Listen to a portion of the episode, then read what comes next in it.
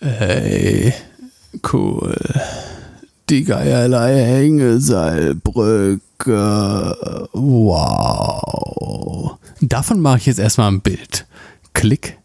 Entschuldigen Sie, Sie da drüber, entschuldigen Sie mal. Darf ich Sie mal was fragen?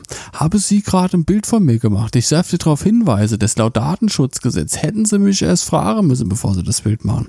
Ich möchte Sie jetzt nur ganz unverbindlich darum bitten, das Bild zu löschen, ansonsten muss ich Sie leider anzeigen. Haben wir uns da verstanden, mein Freund? Haben wir uns da verstanden? Datenschutz, mein Freund. Ja, so oder so ähnlich muss man sich Datenschutz in der Medienlandschaft vorstellen. Es wird immer sehr schön schwarz-weiß dargestellt. Aber ist es denn wirklich so einfach?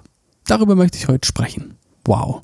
Dritte Folge und der Typ fängt an, über Datenschutz zu sprechen. Wo ist der Deabonnieren-Knopf? Wo? Ich finde ihn nicht. Deabonnieren, klick, klick, klick, klick, klick. Nein, Spaß. Glas-Podcast, Intro, los geht's. Ich habe noch kein Intro, aber es geht jetzt trotzdem los.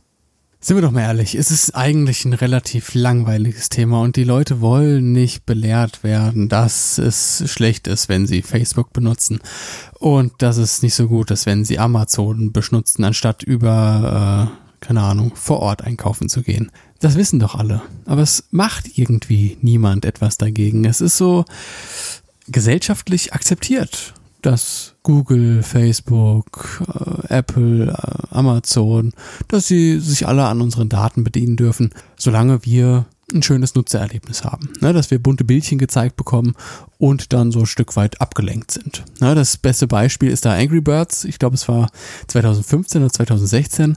Da kam ja heraus, dass in den neuesten Angry Birds Spiel Spyware mit eingearbeitet war, die dann, während man das Spiel gespielt hat, im Hintergrund schön hier tschk, die Daten abgescheffelt hat und irgendwo hochgeladen hat. Ne, das hat dazu geführt, dass Angry Birds im Prinzip tot ist. Ne, also es gibt ja eigentlich, danach kam nichts Großartiges mehr von Angry Birds zumindest. Ne? Mir hat auch mal jemand gesagt, dass es doch schön ist und auch cool ist, dass Amazon weiß, was ich bestellen möchte, noch bevor ich das überhaupt weiß. Und so reiht sich ein Baustein nach dem anderen auf und ich meine, wir, ver, wir vergraben uns ja auch selbst immer weiter in diesen Dienstleistern. Ne, es ist, wenn du heute ein Android-Smartphone hast, ist es ganz, ganz schwierig, da irgendwie wieder rauszukommen, weil du hast deine E-Mail bei Google, du hast deinen Cloud-Speicher bei Google, du hast deine Telefonkontakte bei Google. Es ist einfach, du bist in diesem System drinne und das ist gar nicht mal schlecht. Es ist ja cool, dass man irgendetwas hat, das einen quasi eine All-in-One-Lösung gibt. Aber das Problem ist halt, dass es nicht gut ist, dass alle deine E-Mails zum Beispiel gescannt werden und auf Ewigkeit auf amerikanischen Servern gespeichert werden. Na, das ist kein Humbug oder keine Verschwörungstheorie, sondern das ist der Patriot Act der Amerikaner. Ne, egal bei welchem amerikanischen Mail-Anbieter du bist, die scannen alle deine E-Mails und speichern sie auf ihren Servern, weil du könntest ja rein theoretisch ein Terrorist sein, der terroristische E-Mails schickt ähm, und somit den amerikanischen Staat gefährdet. Aber bleiben wir doch mal bei dem Handy, dem Smartphone. Ne? Ich habe ja gerade schon gesagt, dass Amazon, man weiß ja eigentlich, dass es nicht so gut ist und dass Amazon auch eine gewisse Marktmacht hat, die sie auch natürlich ausnutzen. Trotzdem haben wir alle die Amazon-App auf unserem Handy und gucken ständig. Und sobald wir irgendwas Neues kaufen wollen, gucken wir eigentlich immer erst in der Amazon-App, was es denn kostet und was es so für Optionen noch dazu gibt. Und dann fängt man vielleicht an abzuwägen, es hier vor Ort im Mediamarkt zu kaufen oder im Saturn oder sonst im Elektrofachhandel oder je nachdem, was du halt kaufen möchtest. Dann gibt's ja natürlich noch soziale Medien, die wir auf unseren Handys haben.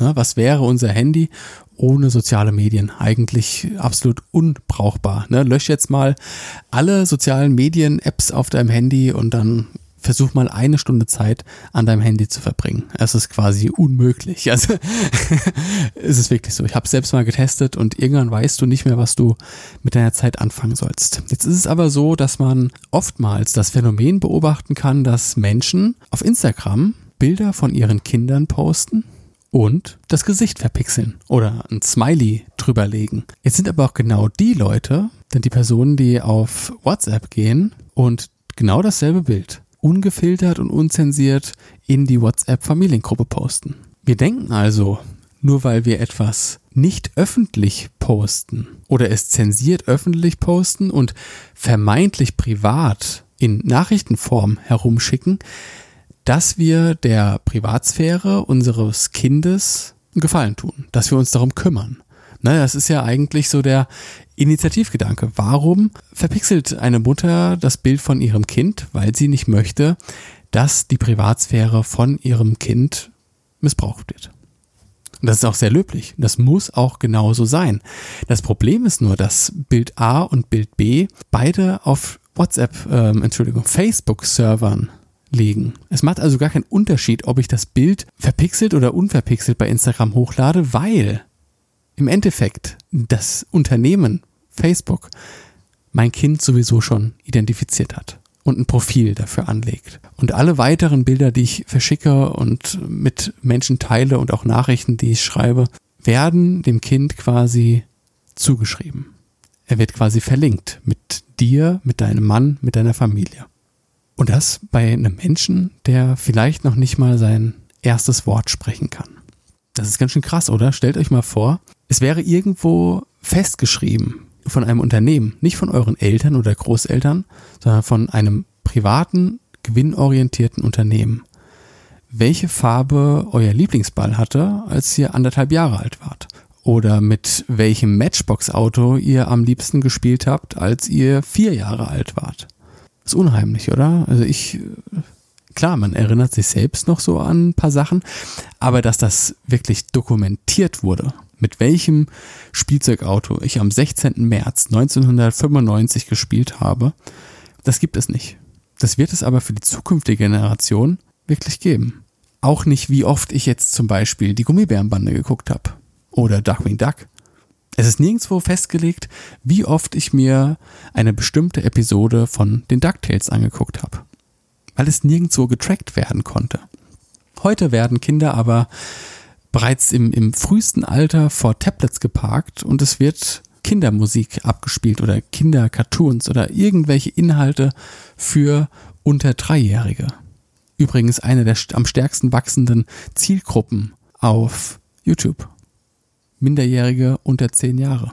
Jetzt ist es ja aber so, dass die sich das nicht aussuchen. Ne? Das kommt ja kein Dreijähriger und sagt, er möchte jetzt YouTube gucken, weil er eigentlich noch gar nicht versteht, was YouTube ist. Er bekommt es ja von seinen Eltern so gezeigt. Und das ist dieses Widersprüchliche bei der ganzen Sache. Auf der einen Seite sind wir doch irgendwo schon darum bemüht, unser Kind, unseren Nachwuchs zu schützen. Auf der anderen Seite geben wir aber mehr von dem Kind preis, als uns wirklich lieb ist. Und ich weiß, das ist jetzt überhaupt gar kein lustiges Thema oder sowas, aber es liegt mir einfach schon sehr, sehr lange auf dem Herzen, dass es eben nicht privat ist, wenn ich es auf WhatsApp verschicke. Dass es nicht egal ist, wenn ich meinem Kind jeden Tag ein Tablet in die Hand drücke und irgendwelche Kinderkanäle abspiele. Es wird getrackt. Und gerade die großen Unternehmen, Google, Apple, Amazon, die wissen ganz genau, wer eure Kinder sind. Die wissen das noch bevor eure Kinder eigentlich wissen, wer sie selbst sind. Und ich weiß natürlich, dass das ein sehr schwieriges Thema ist, bei dem viele Leute ganz schnell aussteigen, weil es sie laut ihren Aussagen nicht interessiert, was aber, wenn wir mal ganz ehrlich sind, eigentlich nur eine Metapher dafür ist, dass sie es nicht verstehen, dass sie es nicht hören wollen. Ich habe aber trotzdem noch einige Themen, über die man hier ganz offen sprechen kann, ohne irgendwelchen Menschen Vorwürfen zu machen. Einfach ein bisschen mehr Aufklärungsarbeit leisten. Würde ich auf jeden Fall gerne machen. Ich würde mich auch freuen, ähm, wenn das hier gut ankommen würde. Beziehungsweise, wenn ihr jemanden kennt, der jetzt auf diese Situation passt, an den ihr sofort denken musstet, als ich davon gesprochen habe, dass jemand zensierte Bilder auf Instagram hochlädt dann zeigt dieser Person doch mal einen kurzen Ausschnitt aus dieser Episode. Ich meine, man kann natürlich von niemandem verlangen, dass man sich jetzt hier äh, zehn Minuten mein Gelaber anhört, aber wenn die Person danach interessiert ist, kann man ihr ja gerne den Link dazu schicken. Und passend dazu vielleicht noch ein kurzer Abschlussgedanke. Wenn ihr Bilder auf Instagram teilen wollt, mit euren Freunden, eurer Familie, eurem Bekannten, dann lasst doch das Zensieren weg. Viel besser ist es einfach, das Profil auf privat zu stellen und dann die Bilder ungefiltert mit den Menschen zu teilen, die sich auch tatsächlich für euch und euer Leben interessieren. Weil es landet so oder so auf den Facebook-Servern, ob man es jetzt für die Öffentlichkeit zensiert oder eben nicht. Dann zeigt wenigstens den Menschen, die euch gern haben, was gerade passiert, weil die, die nur mit euch Geld verdienen wollen, die bekommen es so oder so mit. Also, vielen Dank fürs Zuhören. Ich bin raus. Lasst krachen. Drrr.